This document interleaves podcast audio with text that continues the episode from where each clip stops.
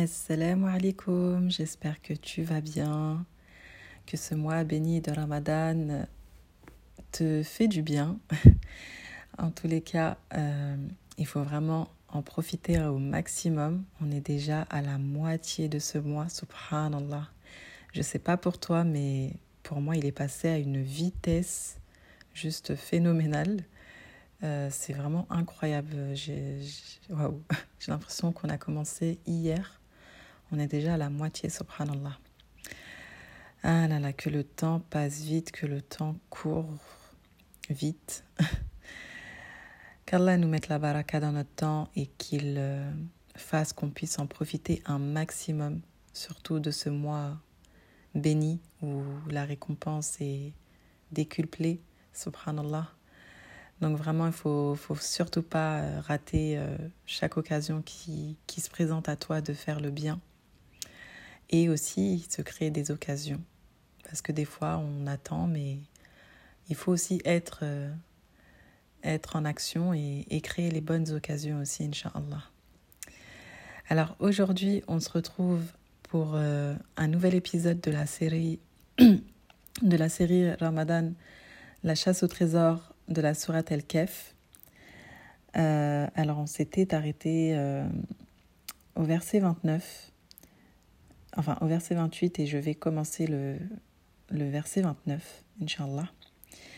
Alors, Bismillah ar-Rahman ar-Rahim, le verset 29 dit La vérité émane de votre Seigneur, qui croit, qui voudra, et que la renie qui voudra. Nous avons préparé pour les mécréants un feu en l'enceinte duquel ils seront cernés. S'ils demandent à boire, on les abreuvera d'une eau semblable à du métal fondu qui leur brûlera le visage. Quelle détestable boisson et quelle mauvaise demeure. Subhanallah, ce verset, il fait froid dans le dos. Il fait froid dans le dos parce qu'Allah nous décrit précisément euh, un détail très précis de, l'enfer et, et du châtiment que les mécréants goûteront, euh, ici en l'occurrence de cette boisson détestable.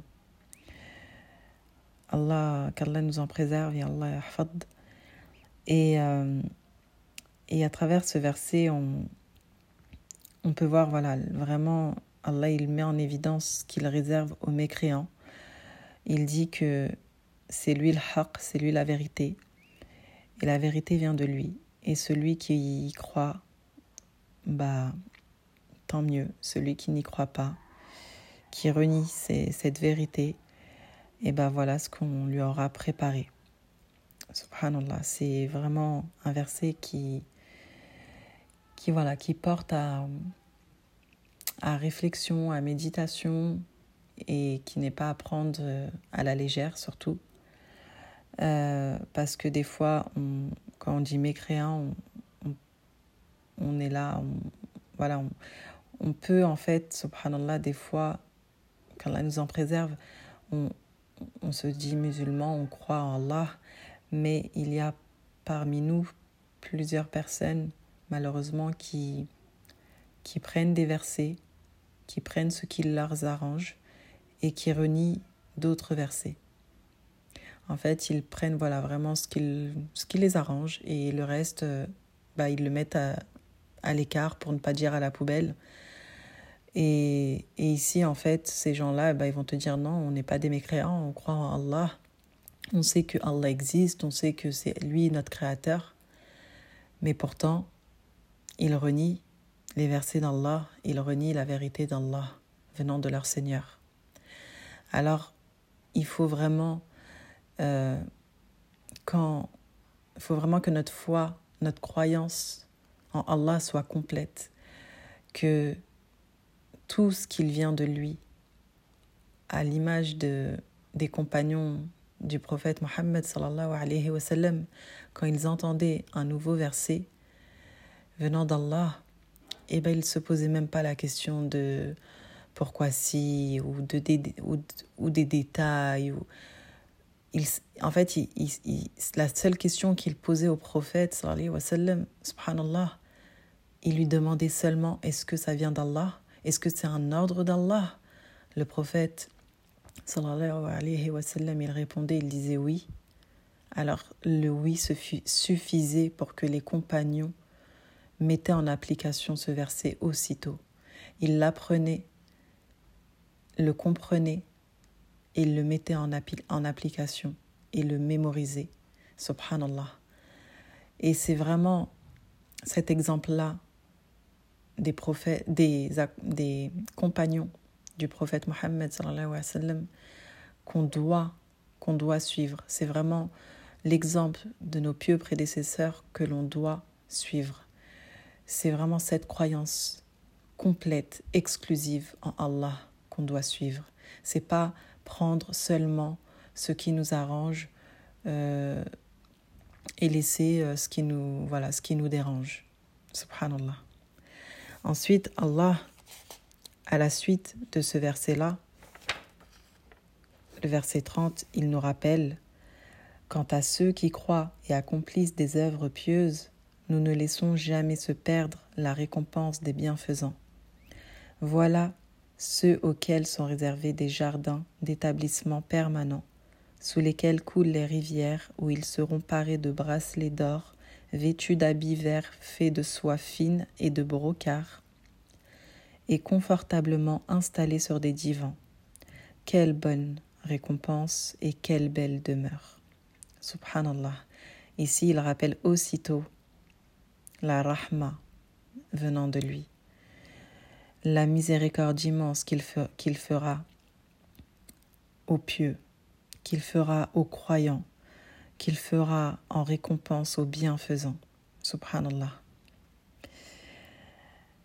Et il nous il finit ce verset avec quelle bonne récompense et quelle belle demeure. Subhanallah, comme si quand quand on parle et qu'on s'imagine quelque chose et qu'on se dit ah ouais c'est vraiment waouh subhanallah ici enfin moi je le vois comme ça Allah il, parle et, en fait en parlant il, et bah il a lui l'image du paradis qu'il a créé en nous parlant en nous citant ce verset là et subhanallah quand il cite ce verset et bah en même temps c'est comme s'il se rappelait de tous les détails que le paradis renferme. Et il finit ce verset en disant Quelle bonne récompense et quelle belle demeure, subhanallah. Quelle rahma je vais leur donner vraiment. Et il est vraiment, voilà, en, en finissant cette, ce verset-là par cette parole, c'est pour lui une fierté qui, par ce bien, par ce bienfait immense qui est le paradis qu'il nous donne par sa rahma, par sa miséricorde, parce que c'est vraiment par sa miséricorde qu'on pourra y accéder. C'est c'est pas avec nos œuvres pieuses, euh, nos petites œuvres qu'on essaye de ça ça pèserait vraiment pas dans la balance, mais vraiment grâce à sa rahma, ces petites œuvres pieuses qu'on s'efforce à faire, et, et bah Allah il est il les multipliera, il les décuplera. Et voilà, c'est vraiment Ar-Rahman, Ar-Rahim. Il nous aime d'un amour infini. Subhanallah, on ne peut même pas s'en rendre compte. On peut même pas s'imaginer à quel point il nous aime. On a ici sur terre la rahma de la maman, l'amour de la maman qu'on qu'on voilà qu'on sait que c'est immense. C'est voilà quand, quand on est une maman, comment on aime nos enfants, c'est c'est juste un amour exclusif et savoir que Allah nous aime encore plus, nous aime mais mille fois plus, mais enfin il n'y a même pas, c'est indénombrable l'amour qu'il nous porte, subhanallah. Et bah ça réchauffe tout de suite le cœur. Subhanallah, le, le premier verset nous fait froid dans le dos, mais Allah, par sa rahma, il vient tout de suite nous réchauffer le cœur et, et nous promettre. Et Allah, c'est le véridique et c'est celui qui tient ses promesses, subhanallah. Donc vraiment, ici, on peut voir son amour immense à travers ce verset. Ensuite, dans les versets suivants, 32, 33, 34, 35, 36, on a l'histoire euh, dans la sourate El-Kef.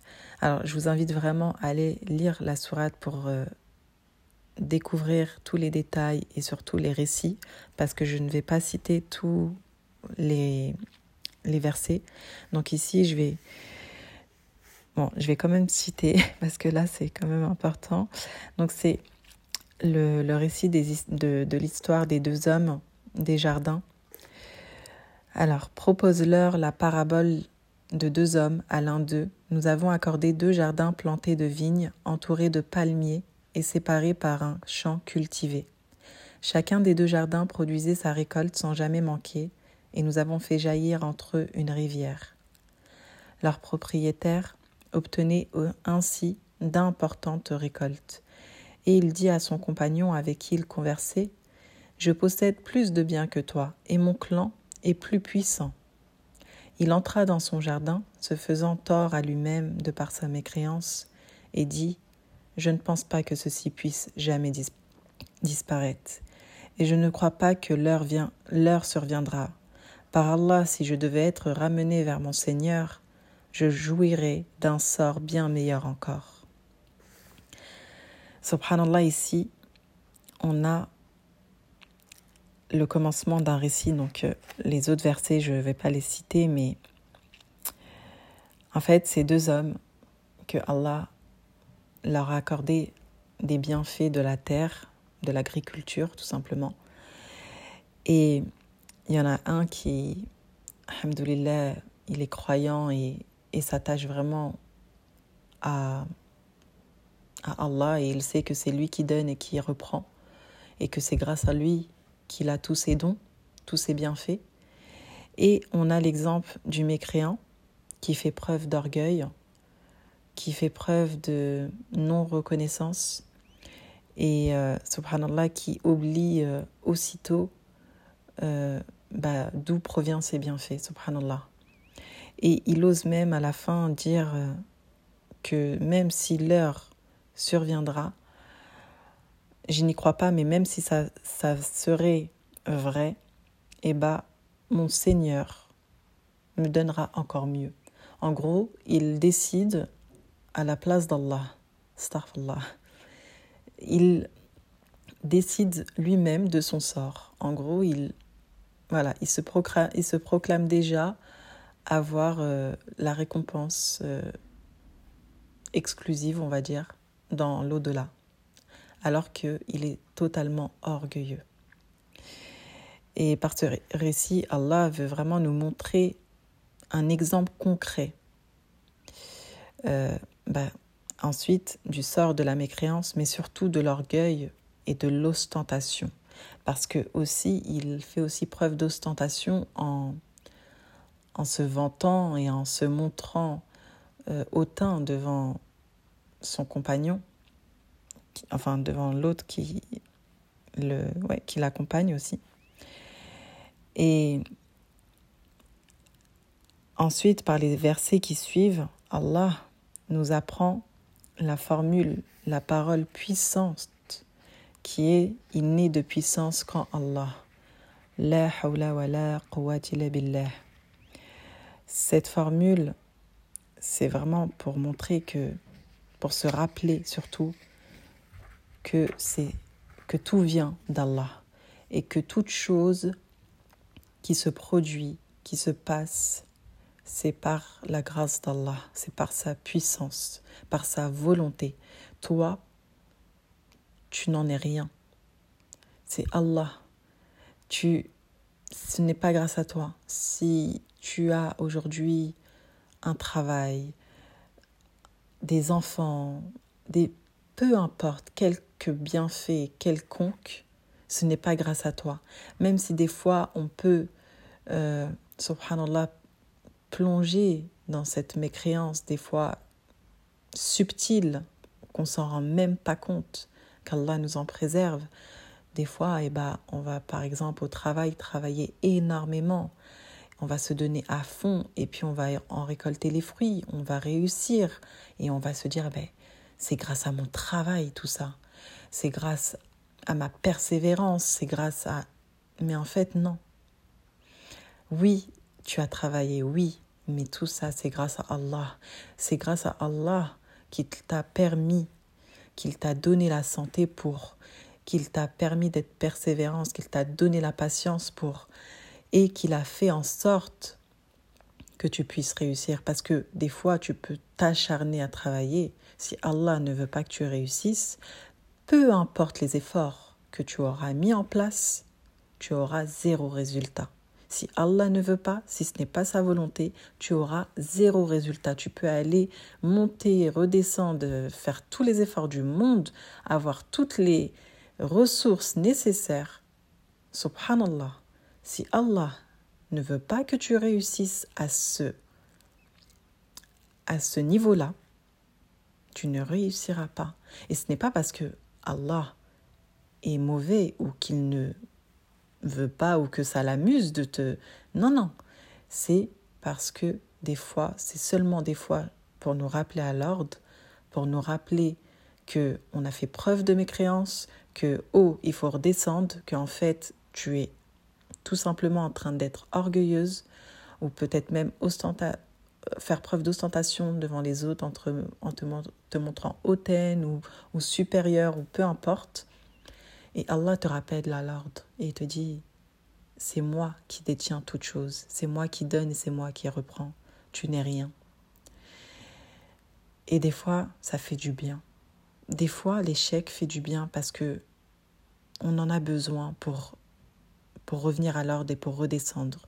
Parce que parfois, malgré notre dîne, malgré notre croyance en Allah, comme je l'ai dit, des fois on peut faire preuve de mécréance subtilement sans même s'en rendre compte. Et des fois, il nous, on a besoin de ce genre de claque pour revenir à l'essentiel, pour revenir à notre croyance profonde. La ilaha illallah la Et revenir à cette parole puissante. La hawla wa la billah. Il n'y a de puissance qu'en Allah. Subhanallah. Et parfois, quand vous avez aussi des blocages, c'est aussi parce que vous n'êtes pas au bon endroit. Parfois, c'est aussi par rahma. Enfin, tout est par rahma, mais c'est aussi pour qu'Allah vous dise arrête de t'acharner. Arrête de t'acharner, tu n'es pas au bon endroit. Parfois, cet échec-là, c'est un bienfait pour que tu puisses te poser les bonnes questions et retrouver ton chemin. Peut-être que tu tu t'es égaré en chemin et que tu as perdu tes valeurs, tu as perdu ton, message pour lequel tu avais commencé, tu t'es, tu t'es perdu tout simplement en cours de route. Et Allah te rappelle à l'ordre pour te dire arrête de t'acharner, tu n'es pas sur le bon chemin. Ou des fois, c'est tout simplement à cause de nos mains, à cause de ce qu'on a commis comme péché, que ça bloque et se rappeler aussi que tout bienfait, Allah peut nous le, reprendre à tout moment. Et c'est pour cela que cette puissante formule, subhanallah, jusqu'à présent, je ne le savais pas, mais je savais que, voilà, on disait la hawla wa la quwwata quand, quand, bah, quand on voyait quelque chose de, enfin, de grand ou, ou, ou tout simplement pour se rappeler la puissance d'Allah et tout simplement pour faire du dhikr. Moi, je l'utilise souvent pour faire du dhikr. Mais je ne savais pas que cette formule tellement puissante, elle préserve et protège nos biens. Nos biens, c'est-à-dire euh, tous nos biens, nos bienfaits qu'Allah nous a donnés, nos enfants, notre maison, notre travail, notre santé, notre argent, vraiment tous nos biens. La hawla wa la. Par exemple, quand tu regardes ton enfant et subhanallah que waouh, tu le trouves euh, magnifique, et bah pour le préserver du, du mauvais œil, parce que tu peux lui porter l'œil, même si tu es sa maman, même si tu lui veux que du bien, subhanallah, et bah tu peux lui porter l'œil. Et pour préserver ce bienfait, et bah quand tu regardes ton enfant, tu peux dire la hawla wa la billah parce que cet être qui est si magnifique, c'est seulement par la grâce et la puissance d'Allah qu'il est devant toi. Donc voilà euh, la puissance de la hawla wa la quwwata billah. Ensuite, euh, oui, alors ensuite, à travers le récit de ces deux hommes, on peut voir aussi que l'homme, le croyant, alors je suis désolée, je me perds dans mes feuilles. On peut voir la réponse de l'autre homme. Et ça nous donne aussi ici euh, bah, une réponse qu'on peut donner à ce genre de personnes qui sont hautains, qui, qui font preuve d'orgueil tout simplement. Et euh, je voulais vous lire.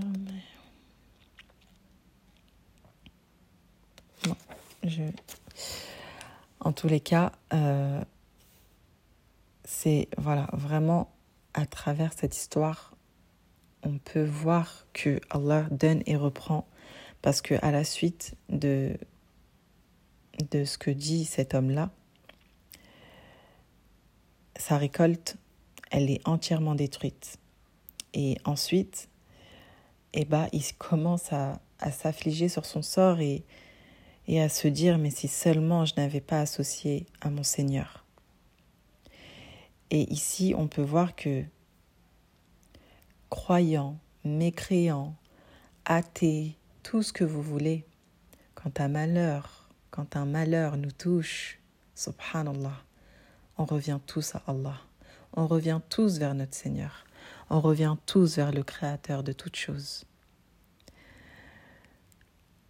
Tous, vraiment, sans exception. On peut le voir des fois quand... Euh, ben en fait, c'est, c'est l'inconscient, c'est la fitra qui parle. Subhanallah, c'est, c'est la nature innée de l'homme qui parle à ce moment-là. Quand un malheur les touche, même un athée, eh ben, il va se retourner vers le ciel et il va demander de l'aide. Subhanallah. À ce moment-là, il va savoir qu'il n'y a rien ni personne qui pourra l'aider, seulement son Créateur. Et malheureusement, à ce moment-là, bah, il est trop tard. Il est trop tard, à part si, bien sûr, ce mécréant ou cet athée se, se réforme vraiment et, et ensuite euh, proclame vraiment la grandeur d'Allah et, l'unicité d'Allah. Alors, je voulais, voilà, je voulais vous citer le verset où son compagnon lui répond. Donc, son compagnon avec qui il conversait lui dit Renies-tu celui qui n'a qui t'a créé de terre, puis d'une goutte de sperme, puis t'a donné forme humaine? Quant à moi, je ne le renie pas, et j'atteste qu'Allah est mon Seigneur, et je n'associe personne à mon Seigneur. Que n'as-tu dit en entrant dans ton jardin Ceci est ce qu'Allah a voulu. Il n'est de puissance que par Allah. Si tu me vois moins pourvu que toi en bien et en enfant, il se peut que mon Seigneur m'accorde de ce qui sera meilleur, ce qui sera meilleur que ton jardin, et qu'il envoie sur celui-ci une calamité du ciel et qu'il le transformera en sol aride et glissant, ou que l'eau qui l'arrose disparaisse sous terre sans que tu puisses jamais la retrouver. Subhanallah. Ici, on voit la réponse du croyant. Il fait un rappel au mécréant qui lui dit Mais oh, tu oublies c'est qui qui t'a créé? Tu oublies que tu, en fait, tu n'es rien du tout Tu n'es qu'une goutte de sperme et c'est Allah qui t'a donné forme humaine. Et il atteste ici que lui, il ne renie rien. Il croit en Allah. Il croit que c'est son Seigneur et il n'associe personne à lui. Il dit ensuite Que n'as-tu dit en entrant dans ton jardin? Alors là, c'est ici qu'il nous apprend à travers cette histoire, Allah, à travers ces deux hommes, il nous apprend cette formule, cette puissance. Ceci est ce qu'Allah a voulu. Il n'est de puissance que par Allah. Si tu me vois moins pourvu que toi en bien et en enfant, il se peut que mon Seigneur m'accorde ce qui sera meilleur que ton jardin. et qu'il envoie sur celui-ci. Et enfin, bien sûr, il se met en colère, on va dire, parce qu'il fait ici une invocation à Allah de le punir. Et Allah l'exauce. Allah l'exauce parce qu'ensuite, à travers les autres versets, on peut voir que le mécréant perd toute sa récolte et que sa terre est complètement euh, asséchée et, plus du tout fertile. Subhanallah. Et c'est vraiment à travers cette histoire qu'on peut voir que Allah, il donne et il reprend à qui il veut. Et que quand il donne, il faut vraiment préserver nos biens par le rappel, le dhikr d'Allah. La hawla wa la billah. Ensuite, euh, ensuite les versets 45 et 46.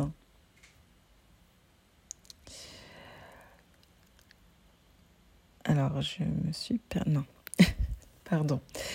Ensuite, les versets 45-46 proposent-leur la parabole de la vie d'ici-bas. Elle est semblable à une eau que nous faisons descendre du ciel et grâce à laquelle s'entremêlent différentes plantes qui se transforment en une herbe desséchée que les vents dispersent. La puissance d'Allah est certes sur toute chose sans limite. Les richesses et les garçons sont la parure éphémère de la vie d'ici-bas, tandis que les œuvres pieuses perdurent, procurent auprès de ton Seigneur la meilleure récompense et suscite la meilleure espérance. Dans le premier verset 45, Allah fait une métaphore au prophète. Il parle au prophète ici en lui faisant une métaphore de la vie d'ici-bas, qu'elle est vraiment éphémère et qu'elle peut disparaître à tout moment. Elle est semblable à une eau que nous faisons descendre du ciel et grâce à laquelle s'entremêlent différentes plantes, que se transforment en une herbe desséchée que les vents dispersent. Vraiment ici, Allah a voulu nous donner des métaphores pour qu'on puisse bien comprendre, s'imaginer en images concrètement, car Allah sait que notre cerveau en a besoin pour bien assimiler. Parce qu'il aurait pu seulement parler de la vie en général sans métaphore. Mais ici, pour qu'on saisisse vraiment le message, qu'on l'imprègne vraiment en nous, il nous fait cette métaphore qui est vraiment parfaite, subhanallah, et qui représente bien la vie d'ici-bas. À la fin, tout est desséché et les vents viennent viennent disperser tout. Il ne reste plus rien, il ne restera plus rien, sauf El-Malik, le roi des mondes. Allah, Allahu Akbar. Le verset 46, il nous rappelle que les bienfaits ici-bas, les richesses, les enfants, les parures sont éphémères, tandis que les œuvres pieuses le bien que nous pouvons faire grâce à Allah, ce bien-là est meilleur parce que c'est bien, ce bien, ces œuvres pieuses que l'on peut faire, elles, elles perdurent. Alors que nos biens ici-bas, elles, elles s'en iront et elles nous accompagneront pas le jour du jugement, le jour des comptes.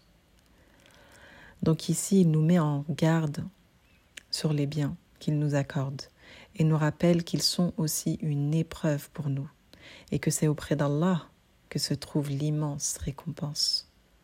Pour nous dire ici, attention, ne perdez pas le cap, ne sortez pas dans soyez pas dans l'extrême avec vos biens que nous vous avons accordés. accordés. Pardon car tout partira, sauf vos bonnes œuvres pour Allah. Et on a ici un hadith de Abu Wa'ira rapporté, rapporte que le messager d'Allah a dit Gloire et pureté à Allah, louange à Allah, il n'y a de divinité digne d'adoration qu'Allah, et Allah est le plus grand. Relève des œuvres pieuses dont le bien perdure. Cette, cette invocation que le prophète Mohammed faisait Ici, ce hadith montre que avec cette invocation, c'est l'une des œuvres les, les œuvres pieuses qui peut le plus compter sur la balance. Inch'Allah. C'est l'une des invocations qui perdurera après cette vie, Inch'Allah, et qui te servira Inch'Allah, pour accéder au Firdaus.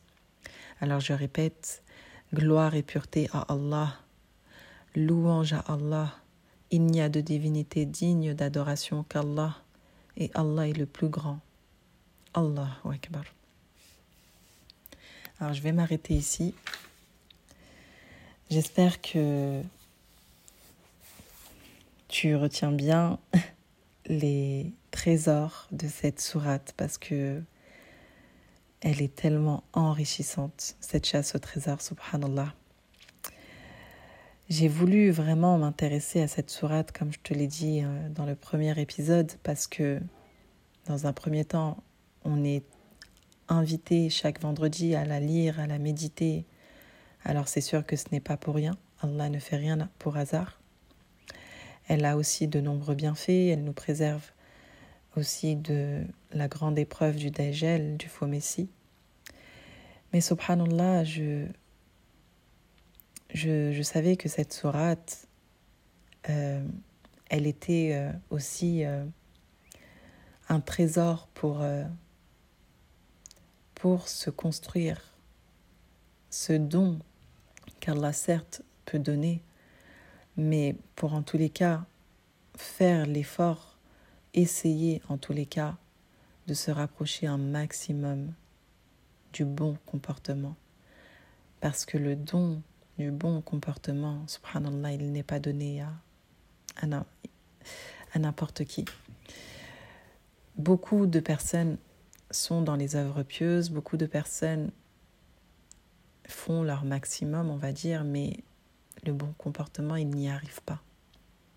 Et moi, la première. Moi, la première, je, fais preuve d'impulsivité, je, je m'énerve rapidement, je, je, je, laisse des fois voilà, mes émotions prendre le dessus.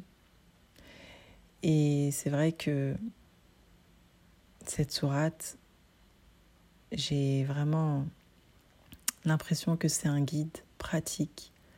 Allah, il te dit, voilà, tu veux avoir le bon comportement, voilà les trésors que tu dois, les enseignements que tu dois apprendre et mettre en pratique pour que je puisse t'accorder le don du bon comportement.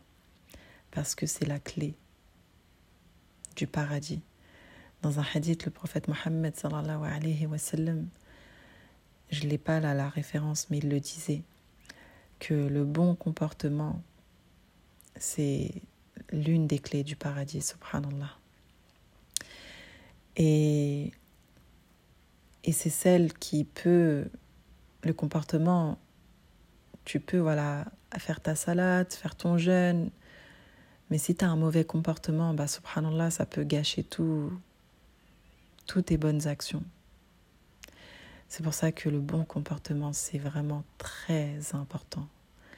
C'est très, très, très...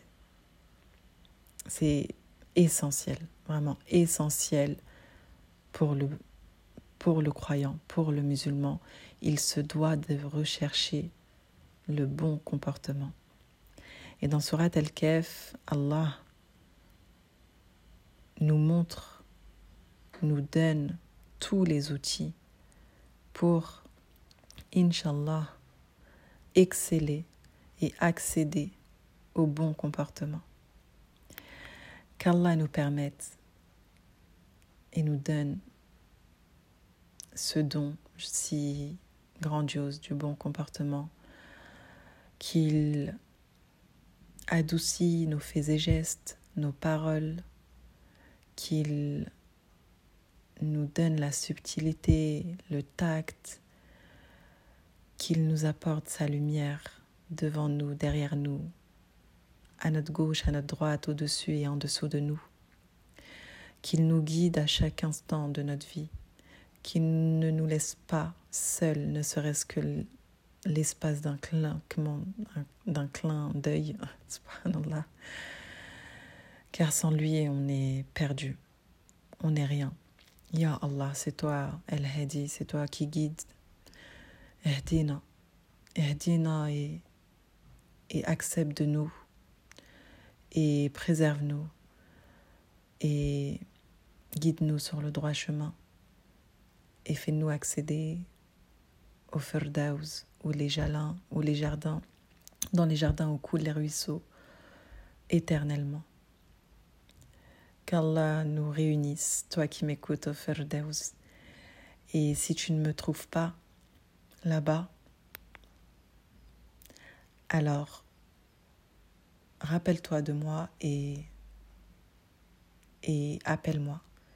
Parce que ceux qu'on appellera, ceux qu'on ne verra pas, que ce soit nos familles ou, ou des êtres qui nous ont été chers à certains moments de notre vie, si on, recherche après eux, et eh ben peut-être qu'Allah, par sa rahma, il fera venir cette personne si tu si vraiment voilà, c'est nécessaire à ton paradis, à toi. Il fera venir cette personne pour toi. Alors si tu si tu me retrouves pas au Firdaus, appelle-moi. Rappelle-toi de moi et appelle-moi. En tous les cas, moi, je pense à vous toutes qui m'écoutez, même si je ne connais pas vos noms. Je vous appelle dans mes doigts chaque jour, à chaque salat, qu'Allah nous réunisse au Firdaus et qu'il accepte de nous et, et qu'il nous affranchit du feu de l'enfer en ce mois béni. Amin ya Rabbil Alamin. Assalamu alaikum.